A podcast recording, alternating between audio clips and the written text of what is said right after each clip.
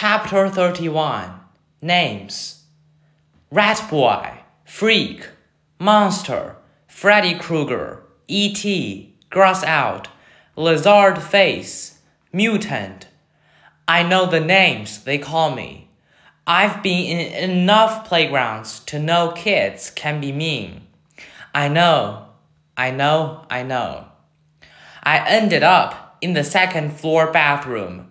No one was there because first period had started and everyone was in class.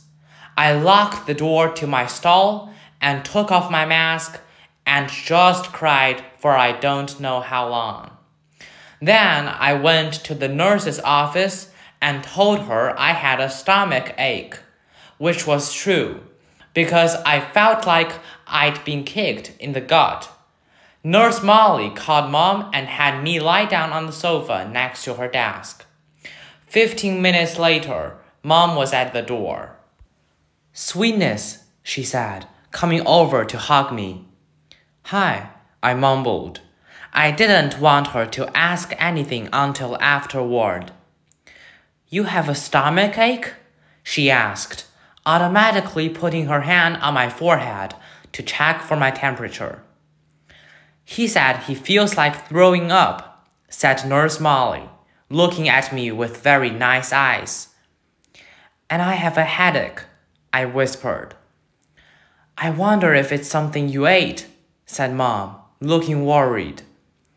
There's a stomach bug going around, said Nurse Molly. Oh, jeez, said Mom, her eyebrows going up as she shook her head. She helped me to my feet. Should I call a taxi or are you okay walking home? I can walk. What a brave kid, said Nurse Molly, patting me on the back as she walked us toward the door. If he starts throwing up or runs a temperature, you should call the doctor. Absolutely, said Mom, shaking Nurse Molly's hand.